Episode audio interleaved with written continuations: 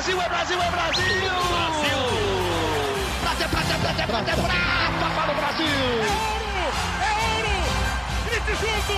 Medalha de ouro para o Brasil nos Jogos Olímpicos! Rumo ao pódio! Saudações Olímpicas! Este é o Rumo ao Pódio, podcast de esportes olímpicos da Globo. Eu sou Marcel Merguizo e este é o último Rumo ao Pódio do ano. Comigo, de novo, Guilherme Costa. Tudo bom, Gui? Olá, Marcel. Bom dia, boa tarde, boa noite para todo mundo ligado no Rumo ao Pódio. É o último podcast do ano, então a gente vai bater um papo falando sobre tudo o que aconteceu nesse ano de 2020, porque aconteceram muitas coisas, apesar de muitas competições canceladas e adiadas, foi um ano movimentado. Já que não tem festa da firma, já que não vamos ter festinha reunindo os amigos, já que a gente só se encontra aqui pela, pelas ondas da. Ó, ondas da rádio seria bonito, mas pelas ondas do podcast. é, só encontra virtualmente os amigos. Vamos bater um papo aqui, Gui. Acho que a gente tem muita coisa para falar mesmo. Eu estava até olhando aqui a nossa lista de podcasts. Este último podcast do ano é o de número 76. Eu fui olhar quando foi o podcast que a gente gravou no dia do adiamento dos Jogos Olímpicos de Tóquio. Foi o podcast número 36. 36. Ou seja, desde que adiaram oficialmente os Jogos Olímpicos lá em março, a gente já gravou 40 episódios, ou seja, a gente gravou muito mais rumo ao pódio de casa, onde estamos nesse momento, do que lá das, da redação, do nosso estúdio da TV Globo, lá na Berrine. É, é muita coisa, né, Gui? Passou muita coisa. Passou, passou muita coisa. Isso prova que a Olimpíada está perto, porque se a gente gravou 40 episódios de casa e agora faltam ali uns 24, 25 para chegar à Olimpíada, se a gente continuar fazendo semanalmente, que é o que a gente vai fazer, quer dizer que a Olimpíada está perto, hein? Faltam só 25 podcasts para a nossa Olimpíada. tá chegando, pô, tá chegando mesmo. Agora você me deixou com medo, Guilherme. Eu acho que tá muito perto. Será que a gente está preparado? Será que... Será que tá tudo certo? Será que a gente está treinando direitinho? Como você bem disse, o podcast de hoje, o, o assunto, normalmente a gente dá aquela aquele spoiler do que a gente vai falar no dia, o assunto hoje é tudo, né? Tudo, porque de verdade aconteceu de tudo um pouco nesse ano, um ano que começou com toda a perspectiva, expectativa uns Jogos Olímpicos espetaculares em Tóquio, com todo mundo falando que era a, maior, a melhor cidade já já preparada, a cidade mais bem preparada para sediar os Jogos Olímpicos. A expectativa era muito grande muito grande mesmo. E daí, se eu for lembrar, a primeira coisa que eu fiz no, no ano passado, eu não consigo lembrar o que eu pedi, assim, naquele desejo de 31 para o dia 1 de janeiro. Mas eu tenho certeza que em alguma rede social eu postei algum meme, alguma foto, alguma frase dessas com um feliz ano olímpico. Ponto. Não irei fazer isso esse ano. Ou não, talvez eu mude de ideia até dia 31, dia 1 mas não sei se isso dá azar, dá sorte. Eu sei que é, é, algo. Eu vou pensar o que eu vou fazer ainda na virada desse ano daqui a alguns dias, Gui. E você? Pior que eu também mandei um feliz ano olímpico. Olhando o histórico do meu Twitter, tava lá. O pior é que uns dias antes da virada, dia 20 de dezembro do ano passado, eu falava 10 dias para dar feliz ano olímpico, 9 dias para dar feliz ano olímpico. Então, eu vou com muito mais calma nesse ano. É, que começou lá em janeiro, todo mundo empolgado para a Olimpíada, ninguém nem ninguém sabia aqui no Brasil que era usar máscara, o álcool gel para a gente era para fazer o churrasco, né? A gente não sabia isso ajudava alguma coisa na, na higiene mesmo na, contra pegar doenças tal. Mas a gente já teve competições ali em janeiro. Né? A gente teve o Australian Open, que o, Djoko, o Djokovic ainda, depois ele mudou de nome. ainda mas não o Novak Djokovic. Djokovic é, e a Sofia Kenan venceram o Australian Open, que talvez tenha sido o grande evento ali do mês de janeiro no esporte olímpico. Ele ainda não era nem o Novak, nem o Djokovic. Ele não era nem anti-vacina, nem transmissor da doença para os amigos e familiares, como se revelou sendo a medida do, do, que o ano foi passando. Inclusive, essa foi uma das, das grandes polêmicas do ano, como a gente é, deixava de idolatrar alguns ídolos pelas posições deles perante a pandemia e perante tudo que estava acontecendo de ruim para a humanidade. Mas você lembrou bem, provavelmente em janeiro os dois tipos de álcool gel que eu tinha na minha casa, um era já eram os potes de álcool gel maiores que eu usava por causa da bebê, né? A minha filha ainda tinha dois anos, a Júlia, então ainda restavam uns, um, um, uns litrinhos de álcool gel de quando ela era menor ainda, e claro aqueles tabletes para acender churrasqueira, que são muito úteis para quem não teve um desenvolvimento físico, mental e psicológico para acender é, churrasqueiras com palitinhos e gravetos, como eu. Mas foi, foi um ano que parecia muito bom. Eu lembrei aqui, nosso primeiro rumo ao pódio de, de 2020, que era o ano olímpico, foi com o vice-presidente do COB, que já foi reeleito, inclusive, o Marco Laporta, e, e foi a primeira vez que o COB falou abertamente no, numa meta de medalha, né, Gui?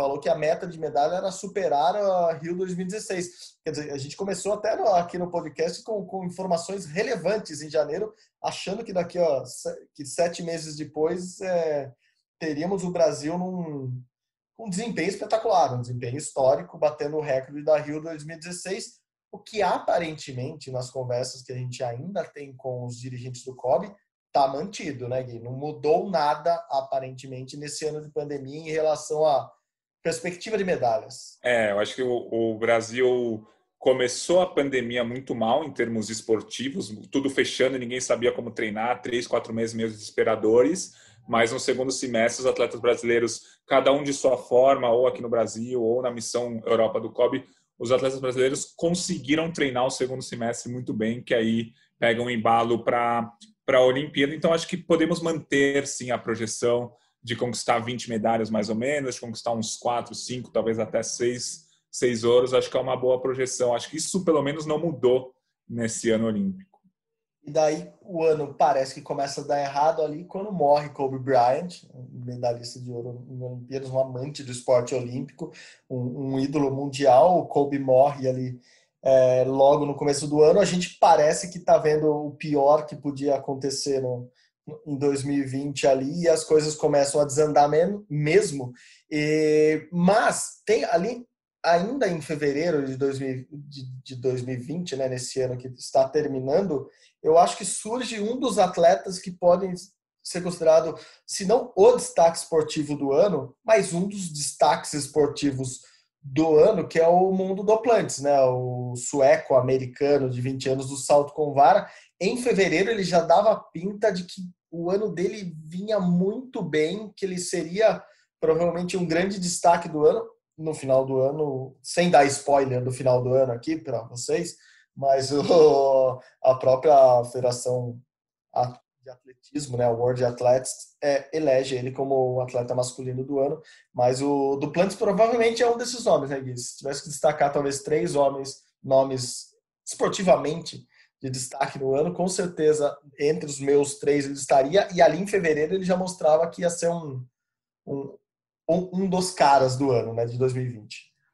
É, para mim no esporte olímpico o esporte olímpico mesmo, acho que ele foi um grande destaque. Aí acho que a gente deve excluir Bom. desse esporte olímpico o LeBron James, por exemplo, que por mais que o basquete seja olímpico, ele não é exatamente um atleta dos esportes olímpicos. a NBA é um outro mundo e acho que ele foi o destaque por uhum. dois motivos, né? O motivo social e o motivo esportivo. Mas acho que nos esportes olímpicos o Duplantis foi realmente o maior nome. Ele bateu o recorde mundial indoor no começo do ano duas vezes, 6 e 17 e 6 e 18. Depois ele bateu o recorde mundial outdoor no meio do ano, é, 6 e 15. Então, assim, o cara conseguiu tudo que ele podia. Recorde mundial, ele só não foi campeão mundial porque não teve campeonato mundial esse ano. Então, para mim, é o grande nome do esporte olímpico do mundo foi o Mando Duplantis. Boa, boa, concordo. É, é exatamente esse o parâmetro. E daí eu falei que a gente começa a ver que as coisas não estavam muito bem, e a gente começa a ver que o mundo está um pouquinho diferente em 2020, quando no judô o francês Ted Riné perde uma luta, né? Ele que não perdia há séculos, de repente foi lá e perdeu uma luta no começo do ano. Daí você fala, opa, tem algo errado nesse 2020. É, e ele perdeu para um japonês, o Kogueira, no Grand Slam de Paris, né? Na casa do, do Riner, ele perdeu. Então, depois de 10 anos sem perder, ele que é 10 vezes campeão mundial, perdeu para esse japonês, que por sinal nem é o melhor japonês. Ele, por exemplo, não vai para a Olimpíada, é um outro peso pesado do Japão que vai. Então, foi realmente estranho ver ali em fevereiro o Riner perdendo uma luta. Depois, em setembro, ele perderia outra luta no campeonato francês, uma luta bem polêmica, é, mas acho que aí é um uma outra coisa, né? Campeonato francês é interno, é um campeonato menor, provavelmente o René não estava 100% preparado. Agora, para Paris, o Grand Slam de fevereiro, ele estava 100% preparado e perdeu para o japonês ali depois de 10 anos sem derrota. Acho que eram 100, mais de 150 lutas seguidas de vitórias.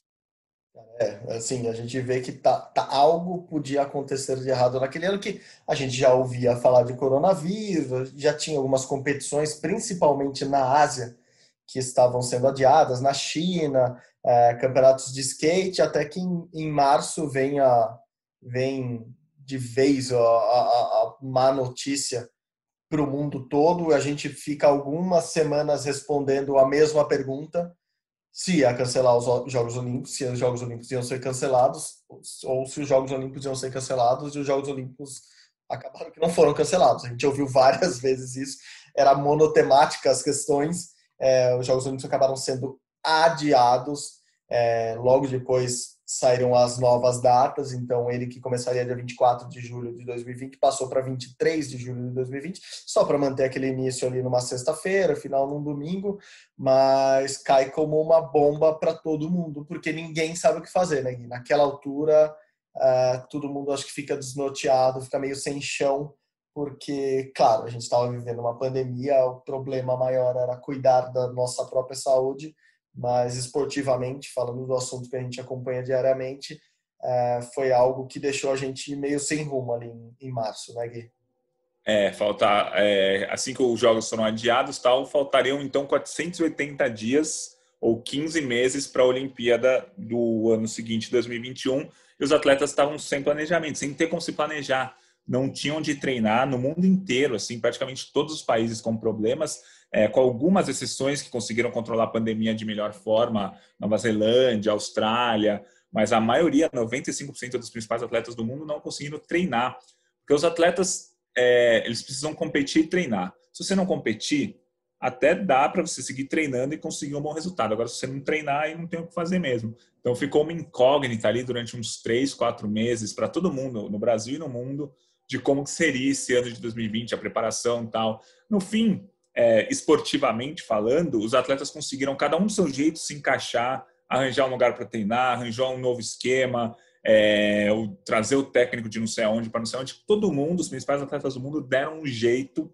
de conseguir treinar. Então, eu acho que no fim do ano os atletas estão bem preparados, encaminhados para a Olimpíada de 2021, inclusive os brasileiros, com todo o processo que a gente teve no segundo semestre de treinos no exterior, de algumas reaberturas importantes aqui no Brasil, de clubes e centros de treinamento.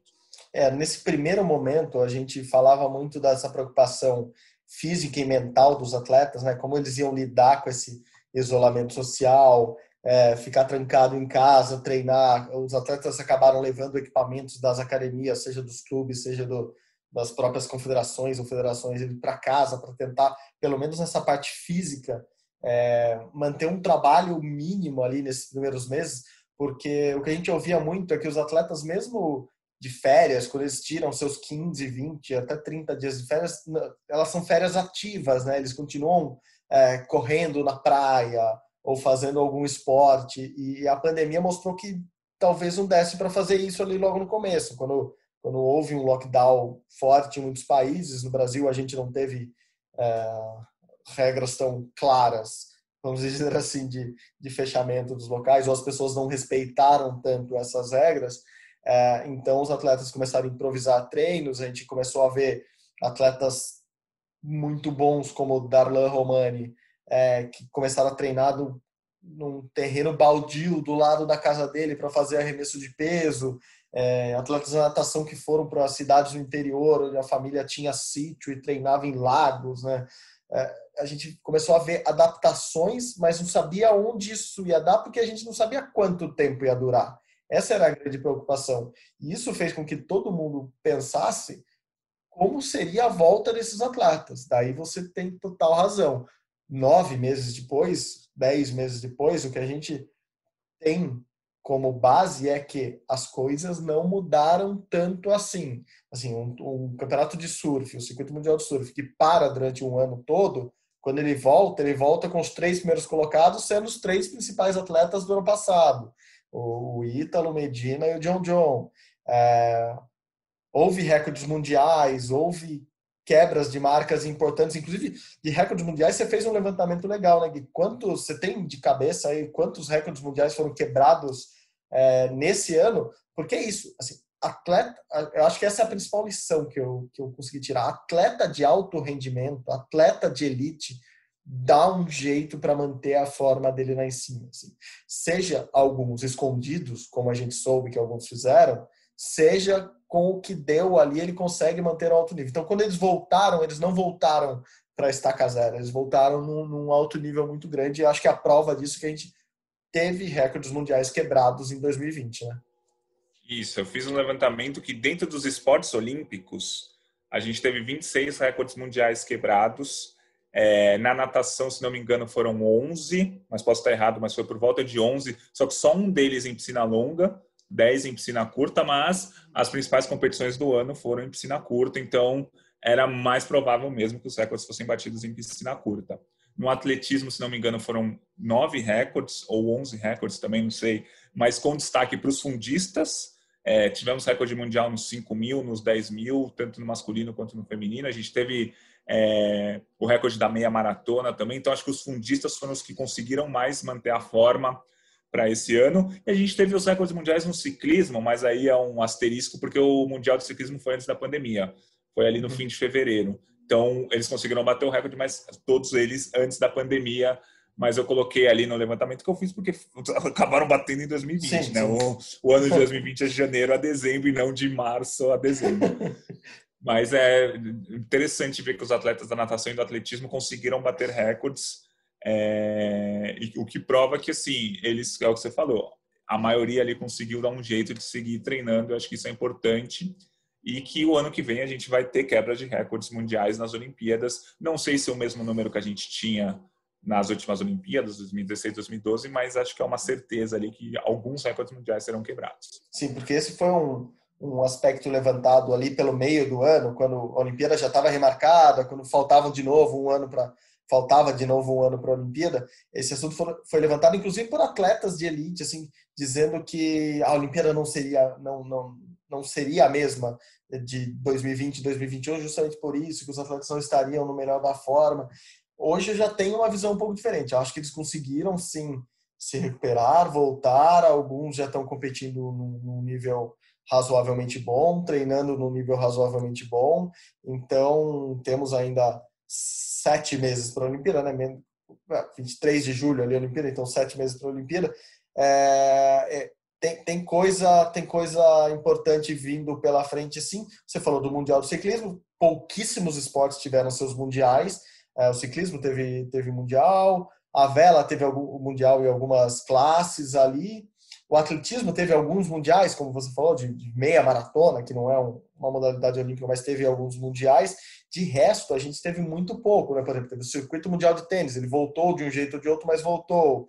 O circuito mundial de surf só voltou agora no fim do ano. Quer dizer, é, oficialmente, aqueles mundiais, aqueles circuitos que servem de base para pessoas como Guilherme Costa fazerem as projeções do ano seguinte na Olimpíada, isso não, é, eles não ocorreram, o que dificulta um pouco fazer as projeções. Mas aparentemente foi um ano um pouco congelado, ele não foi um ano é, ele basicamente para o que estava acontecendo e ele volta mais ou menos no mesmo ritmo, com algumas aposentadorias aqui, alguns atletas deixando de competir ali, mas é, 99,73% dos atletas aparentemente voltaram ou estão voltando no mesmo nível, né, Gui? É, eu, é, a gente fez em julho um podcast conversando sobre isso eu achava, na, naquela época, eu achava que os resultados na Olimpíada né, de 2021 não seriam tão fortes. Agora, como você falou, eu mudei um pouquinho de ideia, acho que vão ser fortes. Talvez não tenham o mesmo número de recordes mundiais dos últimos anos, mas eu acho que vão ter recordes mundiais batidos sim. Mas eu acho que, por exemplo, não vão ser tantos quanto foram nas nas últimas Olimpíadas por diversos motivos. Um deles porque a pandemia não fez bem para ninguém, entendeu? Alguns atletas perderam um pouquinho, outros perderam mais ou menos, outros perderam muito, mas acho que ninguém se deu bem com a pandemia, ninguém melhorou os seus treinos com a pandemia. Então, uhum. acho que também isso é, vai deixar uma marca do tipo que talvez não, não seja uma Olimpíada tão boa em termos de resultados, mas eu acredito que vai ter recordes mundiais sim. E, e eu acho que continua imprevisível. Assim, é, gente, eu adoro fazer projeções, adoro pôr quem vai ser ouro, prata, bronze, é uma das minhas maiores passatempos aqui no trabalho. Mas muita coisa vai mudar nesses sete meses. Geralmente você começa o ano olímpico já sabendo quem são os favoritos. Agora a gente vai ter que estudar esses sete meses também, porque alguns atletas costumam se poupar antes da Olimpíada, nesses sete meses, disputar uma competição, outra, mas não com muito afinco. Agora eles vão ter que jogar tudo para valer, porque estão há um ano sem competir de verdade. Então eles querem, vão querer fazer competições. Então a gente vai ver marcas muito boas no atletismo e natação às vésperas das Olimpíadas. As seletivas nacionais de natação eu acho que vão ser muito fortes, porque os atletas vão ter que mostrar o, o, o resultado, tem que mostrar é, sua força. Então eu acho que vai mudar muita coisa do que a gente está prevendo agora, o que a gente está o que a gente vai prever ali em junho, falando, pô, quem vai ser medalha em junho é diferente de quem a gente acha que vai ganhar medalha agora. Boa, boa, Gui. E daí, no meio do ano ali, andando nessa linha cronológica, depois que alguns campeonatos, assim, passaram, acho que pelo menos uns três meses da pandemia, é, quando alguns lugares começaram a melhorar já em alguns aspectos, é, começou-se a criar ou começaram a ter algumas bolhas criadas em alguns lugares e, dentro dessas bolhas os primeiros campeonatos começaram a ser organizados. A gente lembra o primeiro atleta brasileiro a voltar a competir oficialmente foi o Hugo Calderano lá na Bundesliga, ele que já tinha feito uma quarentena grande, voltou para para jogar o finalzinho do campeonato alemão, depois voltou para quarentena porque teve um caso no, no, no, time dele, depois voltou a jogar daí numa bolha criada na China para o mundial de, de tênis de mesa, para a Copa do Mundo, é, enfim, o, o, Hugo foi o primeiro a voltar, mas a gente viu bolhas e bolhas muito bem resolvidas, como a da NBA, e, e daí sim surge esse, acho que o grande nome masculino do, do, do esporte no ano, o LeBron James, com, com todo o seu ativismo é, lá nos Estados Unidos, onde as campanhas antirracistas foram enormes durante, durante esse ano, durante a pandemia e LeBron, assim como outros atletas dos Estados Unidos, se posicionaram muito bem ali durante e claro, esportivamente ele voltou e voltou jogando muito bem, ganhou o título com o Lakers, enfim, é, me parece, como você disse lá do Plantes, talvez seja de, desses olímpicos raiz, o mais o mais destacado por causa dos recordes mundiais, mas LeBron James no basquete é, me parece o grande exemplo de atleta do ano, assim como as meninas da WNBA, que também participaram de uma grande bolha, e daí vem uma, uma atleta brasileira de destaque no ano, a Damires, que, que, que, jogou muito bem na, na WNBA e, e, é um dos destaques, sim, é, do país no ano. E o tênis também nessa, nessa volta meio atropelando as coisas, sem bolha, em alguns torneios com torcida, depois torneios sem torcida, Uh, acho que o bom exemplo que o basquete americano deu, o tênis se atrapalhou um pouco ali nessa retomada no meio do ano, né, Gui? É, o, o tênis é, realmente começou primeiro, acho que a gente tem que falar do torneio do Novak Djokovic, né? O, o tour que ele fez na Europa, ainda em junho ou julho, os torneios não tinham voltado ainda.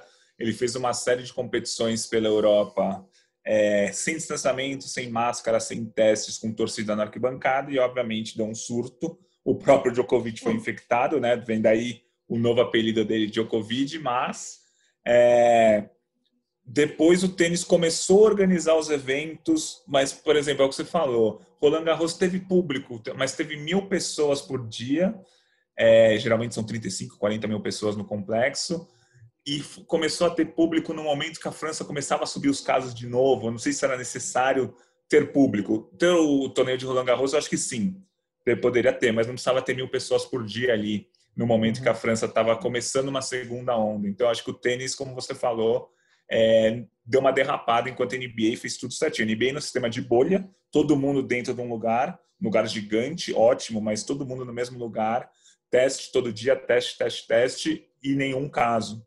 de coronavírus. Já na, no tênis, vários casos, é, mesmo durante os torneios, muitos, muitos tenistas foram é, testaram positivo, aí não puderam jogar nas rodadas seguintes, enfim.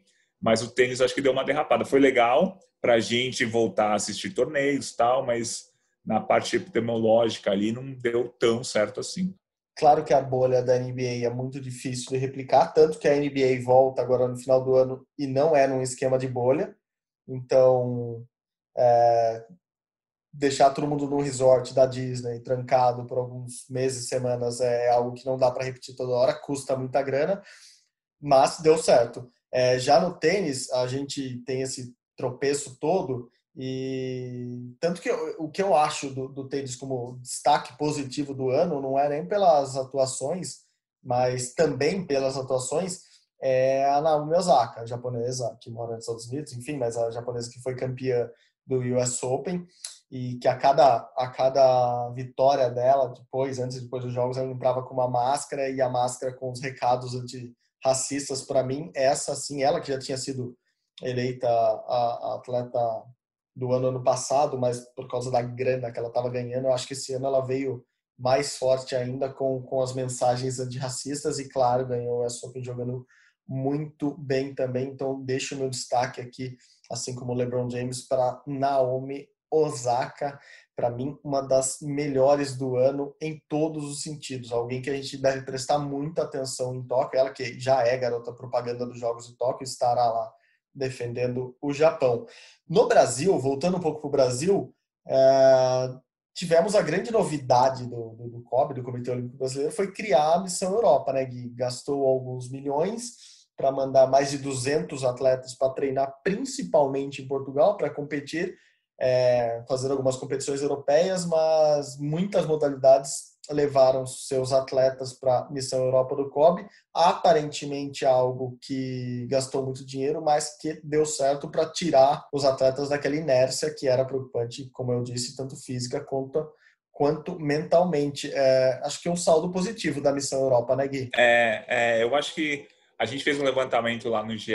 Acho que no mês de julho, o Brasil era o pior entre as 15 principais potências olímpicas. O Brasil se engloba nas 15 principais potências olímpicas do mundo. O Brasil era o que estava pior lidando com a pandemia com relação ao esporte. Era, era o país em que os, os principais atletas não tinham voltado a treinar. Nos outros países, a maioria já estava de volta.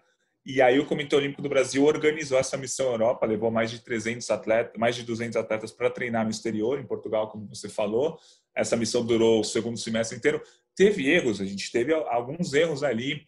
É, por exemplo, no judô, claramente a preparação não foi tão boa. Três atletas voltaram machucados de lá. Alguma coisa deu errado, mas assim, no geral, no cômputo geral, você levar 200 atletas e não ter tantos problemas graves, acho que foi positivo e muito importante para a preparação do Brasil, pensando na Olimpíada do ano que vem.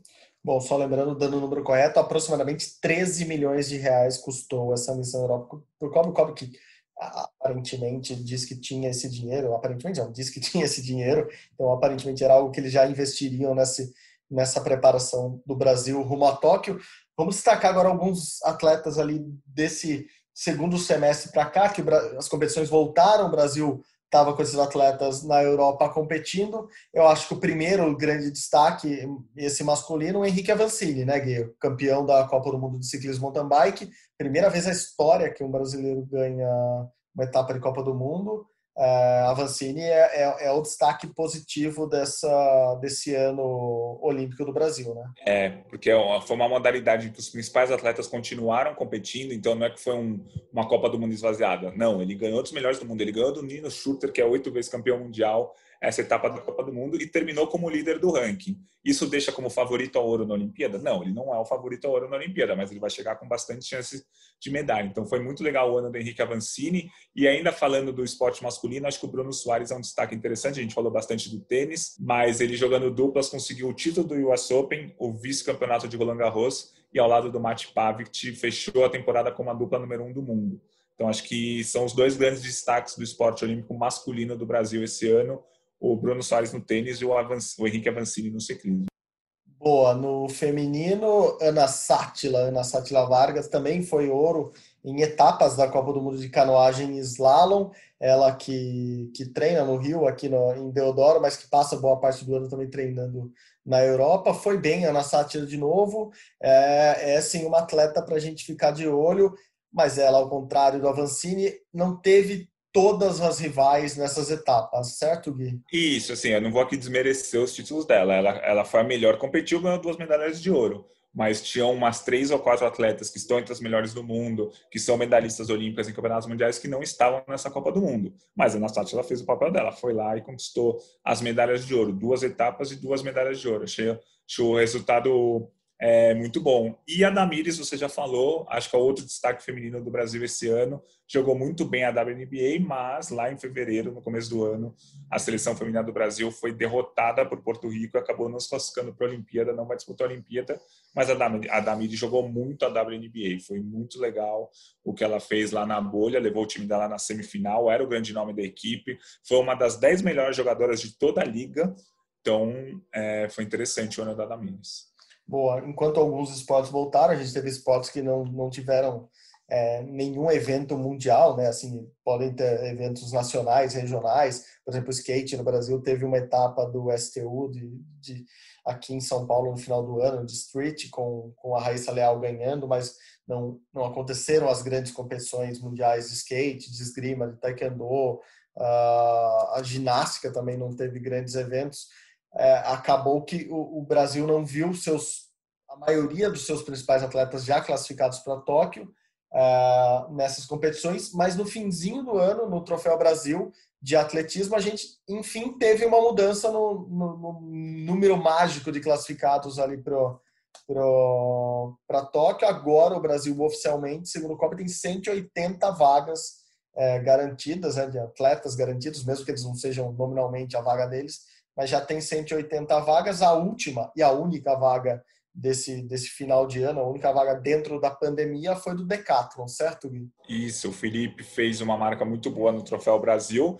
Quando ele fez, há, uma, há duas semanas atrás, era a melhor marca do mundo em 2020, mas a gente teve torneios importantes do Decathlon Mundial na semana passada, então ele caiu para quinto lugar do ranking mundial. A gente teve um francês indo muito bem, dois australianos, então ele caiu para quinto no ranking mundial, mas fecha 2020 em quinto lugar, numa prova em que a gente não tinha uma expectativa tão grande, ele foi lá, conseguiu o índice e está entre os melhores do mundo. Vai ser interessante ver o Felipe nas competições do Decathlon no ano que vem.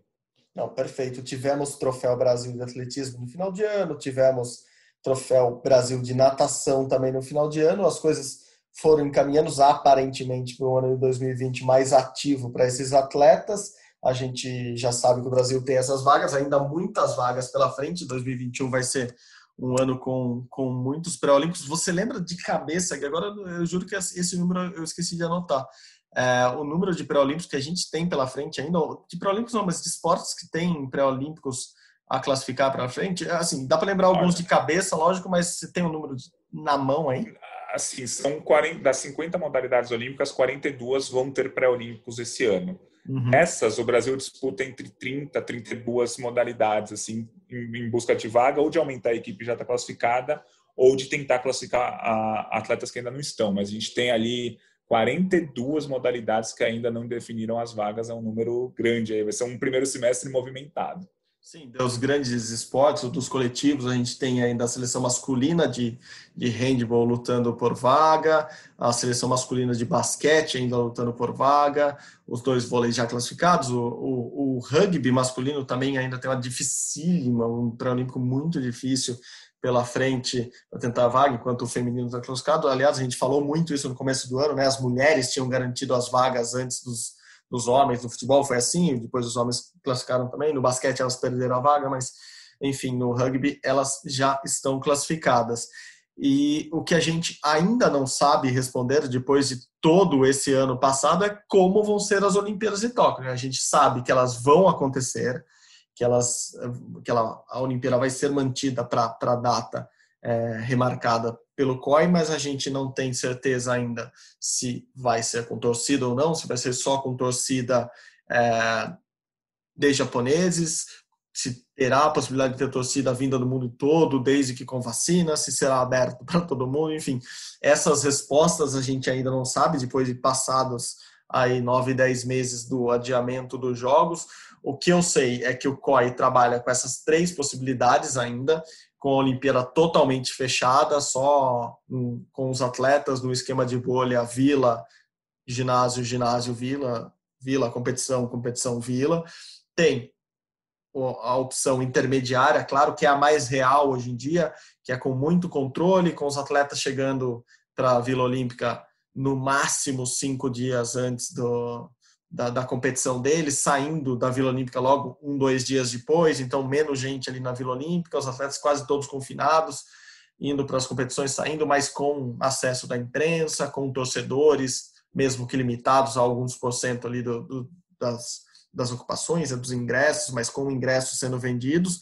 Essa é a opção mais clara hoje para o COI, mas eles não descartam a Olimpíada quase normal, a Olimpíada mais aberta possível. Eu acho que normal, como seria uma Olimpíada é, como foi a do Rio, com torcedores, com público, com todo mundo indo e vindo, aparentemente não vai acontecer. Algum tipo de controle vai ter, nem que seja sanitário de saúde, mas vai ter.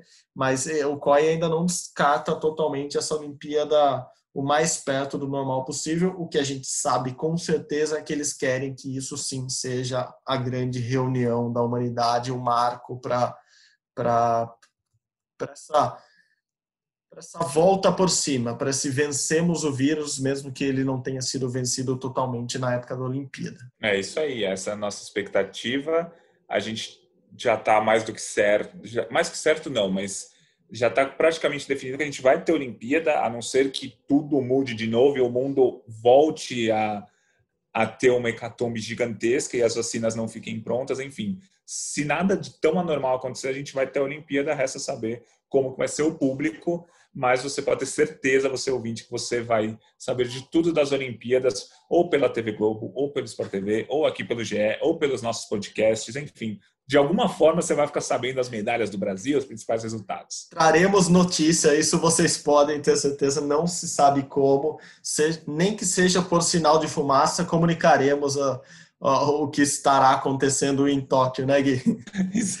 Exatamente, de alguma forma a gente vai estar nas madrugadas aqui enchendo vocês de notícias boas e ruins para o esporte brasileiro. Bom, é isso, Gui. De novo, eu preciso agradecer você por esse ano de companhia. Esse 2020, como eu disse lá no começo, foi, foi muito difícil para todo mundo. Assim, claro que foi de aprendizados, mas no final das contas foi um ano muito difícil que a gente se viu é, semanalmente aqui pelos nossos computadores e celulares e batemos grandes papos sobre a Olimpíada, discutimos muitos assuntos. É, então, o que eu posso dizer agora nesse passado Natal, agora nesse final de ano, que tudo de bom aconteça para você, para a gente, para o Brasil e para Olimpíada em geral em 2021. Gui, obrigado pela companhia e obrigado por, por fazer um, um programa tão legal quanto esse aqui, o Rumo ao Pódio. Ô Marcelo, é sempre uma honra estar ao seu lado aqui no no Rumo ao Pódio. A gente não se vê fisicamente desde março, mas toda, toda semana aqui a gente batendo esse papo de 45, uma hora. Às vezes a gente estoura um pouquinho, mas sempre trazendo todas as novidades do esporte olímpico. Muito obrigado, Marcel, e que venham mais rumos ao pódios em 2021 e que a gente consiga seguir fazendo esse trabalho legal. Sempre um prazer estar ao seu lado que todo mundo consiga alcançar os pódios, seja, sejam eles quais forem na, nas suas vidas pessoais e profissionais. Acho que esse é o desejo. Estou morrendo de saudade de dar um abraço em muita gente, inclusive você. Eu espero encontrá-lo em breve em 2021. Que tudo seja muito bom para nós e agradecer especialmente, especialmente os nossos ouvintes, a gente que recebe alguns retornos, também chamados por aí de feedbacks muito positivos dos nossos ouvintes que é, riem, que se divertem, que se informam, que discutem com a gente aqui, é, fazendo o que estiverem fazendo, seja na academia, seja no carro, seja onde você escutar o Rumo ao Pódio. Fica aqui o meu abraço e meu muito obrigado por você nos acompanhar aqui no podcast. Valeu mesmo, pessoal. E claro, claro, claro Gui, brigadão e a gente vai agradecer aqui aos nossos gloriosos editores que nos acompanharam durante esse ano, o Leonardo Bianchi, o Bruno Palamin, que trabalham sob a coordenação do Rafael Barros e a gerência de André Amaral. Gui, feliz ano novo, hein? Feliz 2021. Valeu, feliz ano novo. Valeu, galera. Saudações olímpicas a todos. Não se esqueçam, em 2021 continuamos com o nosso e-mail lá, ge.globo barra rumo ao pódio. Procure nos seus agregadores de podcasts ou onde você quiser. Muito obrigado pela companhia de todos. Até o ano que vem. Feliz ano novo. Saudações olímpicas. Tchau, tchau.